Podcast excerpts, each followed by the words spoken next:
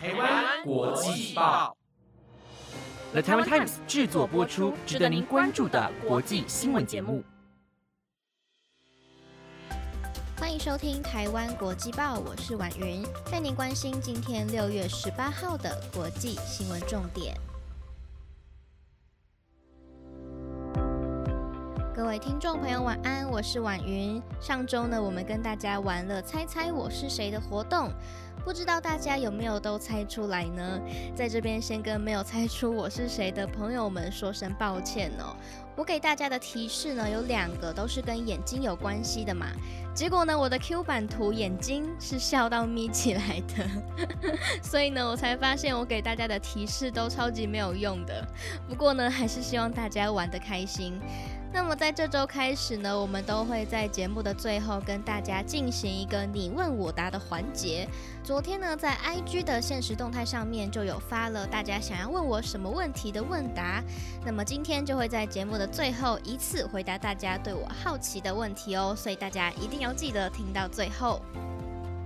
那么在今天的节目内容呢，会带大家有关心到的是，包括秘鲁发现了新的病毒变异株 Lambda，以及又有新的研究显示出了曾经染疫不一定就会代表能够长期的抵御病毒，解决之道还是必须要施打疫苗。再来还有像是美国将六月节定为了联邦的法定假日喽。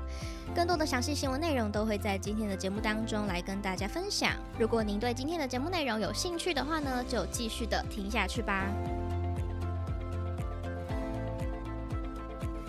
首先，第一则的新闻消息带大家关心到了，德国内政部表示，从六月二十五号开始会开放已经完成疫苗接种的非欧盟国家旅客入境。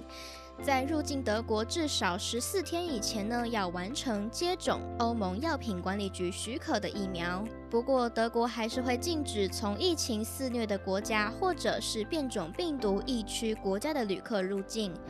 真的希望在疫苗接种率越来越高之后呢，疫情就能够有好转的现象。大家要继续的努力防疫哦。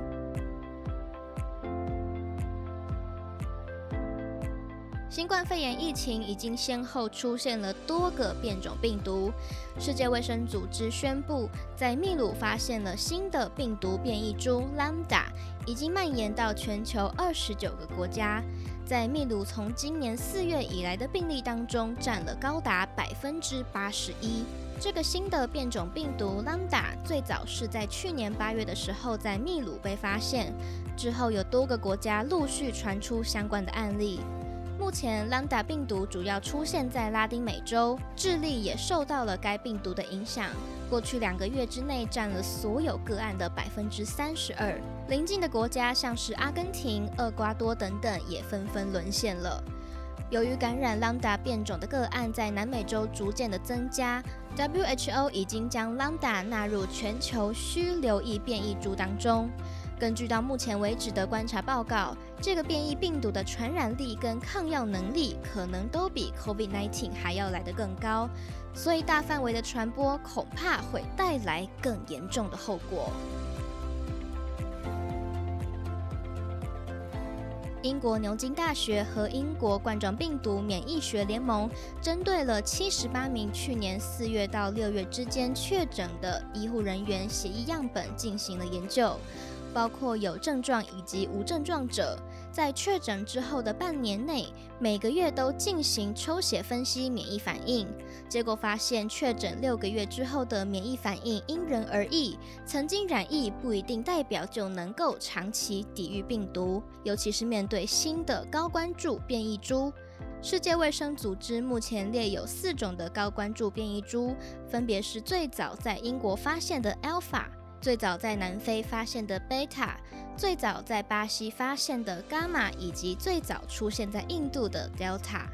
执行这项研究的科学家表示，研究结果凸显出了人人接种疫苗的重要性，不管先前是否曾经染疫。每个人从自然感染所引发的免疫反应都不一样，部分原因是人们在生活当中接触到的病毒量不同。然而，如果有接种疫苗的保护力，就会更足够，因为每个人都注射了标准的剂量。牛津大学肝病学和实验医学教授巴恩斯说：“我们认为，过去曾经感染并不一定能够让你长期免受病毒侵害，尤其是变种病毒的威胁。”他表示，人们不应该仰赖曾经感染过的事实来保护自己，未来不再受到病毒困扰。接种疫苗才是最好的办法。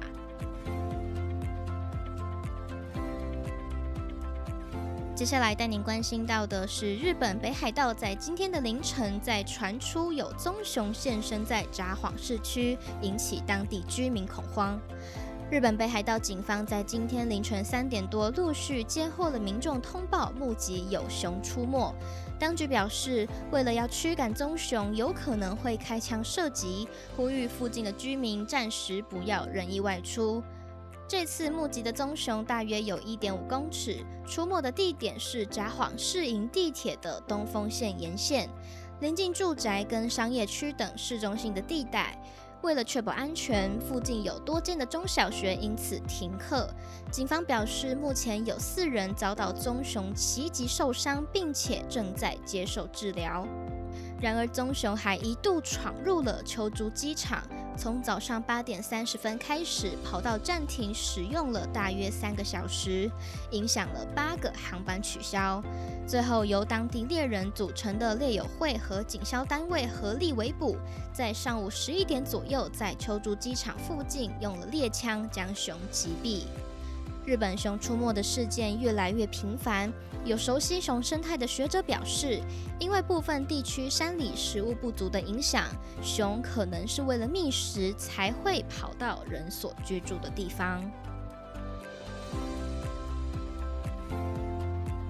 接下来的消息是，美国在今天正式的将纪念奴隶制度终结的六月节定为联邦法定假日。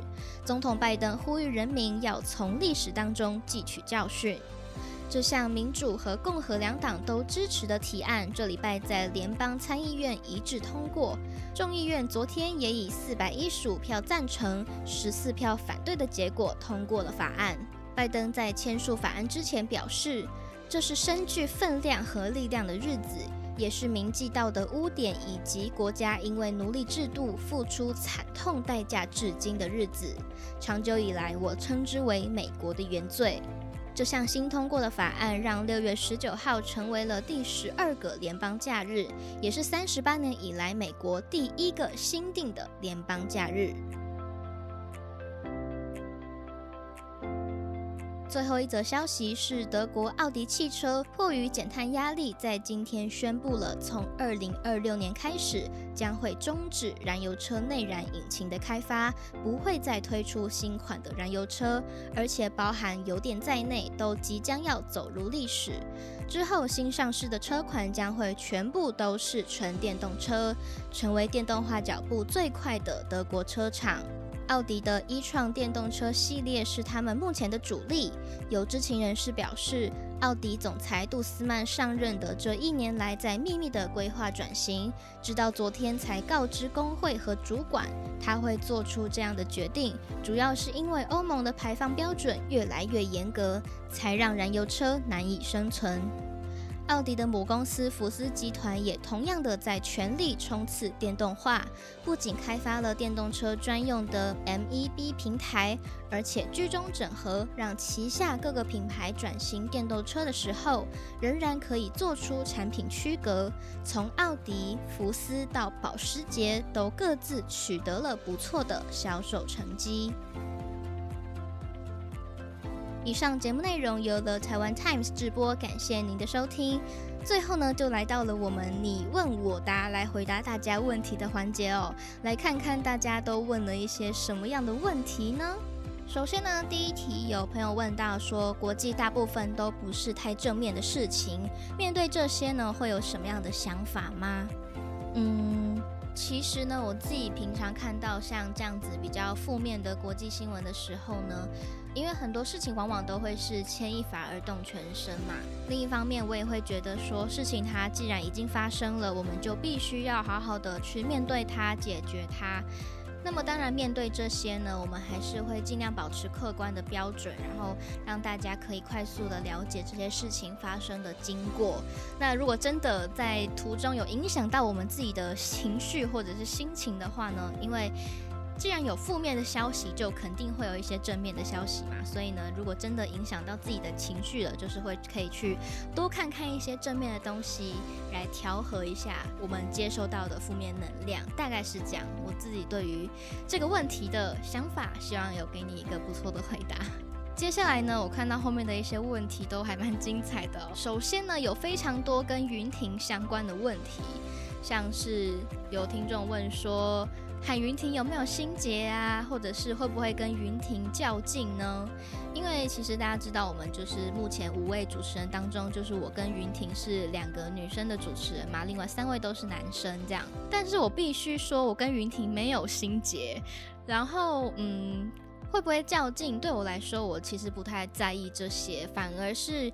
因为当初呢是云婷邀请我加入这个台湾国际报的团队，所以云婷真的对我来说就是一个很好的姐姐，然后她也是我一个学习的对象。因为云婷跟我一样都是女生嘛，所以。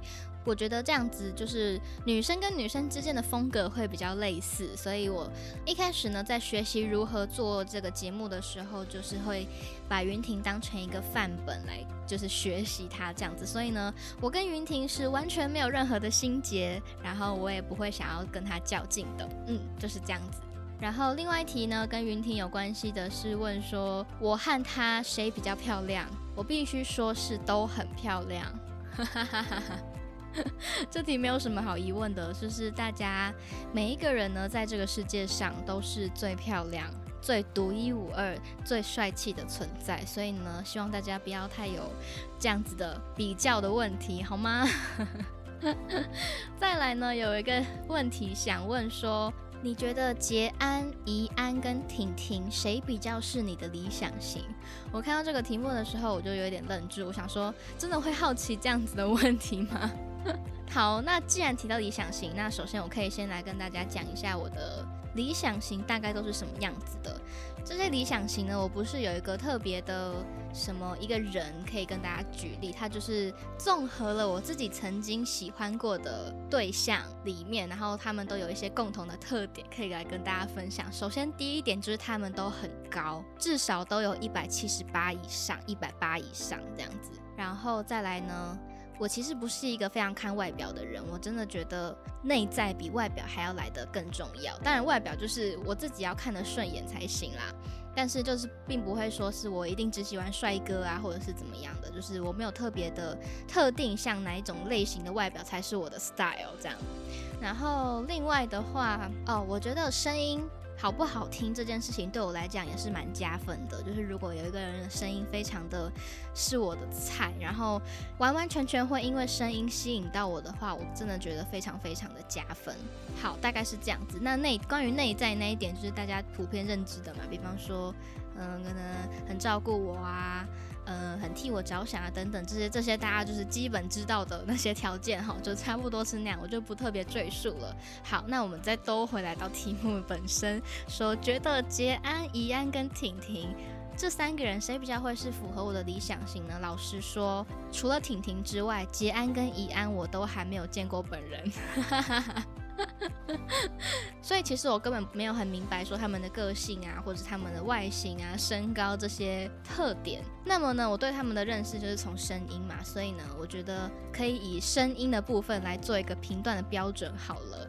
那么在这三个人当中呢，我自己觉得声音会最先吸引到我的人是杰安，对。所以这样子有回答到问题吗？就是硬要回答的话，我也只能这样子回答大家啦，好不好？那么接下来呢，还有朋友问说，婉云有没有做过其他的广播节目呢？有啊，因为像我是世新广电广播组出身的，想当然的，身为一个广播组，肯定是在在学期间会做过各种不同类型的节目，像是比方说有音乐音乐类型的节目啊，或者是社会关怀啊、艺术文化、儿童节目啊，就是我们各种类型的节目其实都有做过，所以算是做过还蛮多不一样的。我从类型啊，或者是到时间的长度，其实都做过还蛮多的这样子。没错，那么最后。后一题呢是问我说，觉得在防疫期间最遗憾的事情。我觉得最遗憾的是，应该会是蛮长一段的时间没有办法跟家人见面，因为像我现在呢，就是生活在台北，我在桃园啊，在嘉义都有我的家人，这样，所以有时候其实就会还蛮想要回家的，但是就是迫于疫情没有办法。住在台北的大家呢，也都是能够不要外出，我们就是尽量都是不要有带太大规模的移动嘛，对，所以我觉得这应该算是我最遗憾的事情。另外一个我觉得也蛮值得跟大家分享的啦，就是有关于在跳舞这个方面，因为我自己本身是有在接触一些舞蹈方面的活动，然后其实不管是跟这个身边一起跳舞的伙伴，要平常约出来练个舞啊，或者是说到外面的舞蹈教室去上课，这件事情其实都是在。疫情还不严重的时候才可以做的，疫情一旦升温了之后呢，这些活动就是都会被迫要停止这样子，所以我自己也会觉得还蛮遗憾的。这样，其他部分其实我个人觉得没有太大的改变啊，因为其实我平常呢就是大家认知中的宅女，就是我非常喜欢待在家里，也非常习惯一个人待在家里这件事情，所以其实在家防疫这件事情对我来讲并不是什么太大的。难度，或者是太具有什么样的挑战性，所以呢，希望大家在家里都可以过得好好的，好吗？不知道今天呢这么多问题的回答有没有一起解答到大家对我的一些蛮有趣的疑问？我觉得哎，今天问题都问的还蛮有趣的，蛮值得可以跟大家好好的分享这样子。毕竟呢，我们这个是国际新闻类型的节目嘛，也许呢对大家来说，我们主持人们可能会比较跟大家会有一点距离感。不过呢，我们也很希望可以透过比较有趣的方式，可以跟大家互动来拉近距离哦。想说呢，可以让大家多认识我们私底下的样子。所以呢，如果还有任何想要问我们的问题呀，大家都可以到我们台湾国 际报 IG 首页连接的 Link Tree 里面去点选到国际报主持群，你。问我答的匿名提问箱，然后呢，在里面就可以写下你想要问哪一位主持人的什么样的问题。比方说呢，你可以写说，我想要问婉云有没有挑食不吃的东西之类的这样子的题目。其实呢，可以偷偷的告诉大家，我有一些无论如何都绝对不碰的食物。至于是什么呢？如果大家有好奇，然后有提问给我的话，我就会在下个礼拜继续来回答大家问题喽。最后呢，就预祝大家在家里也能够有个美好的周末假期。我是婉云，我们下周再见，拜拜。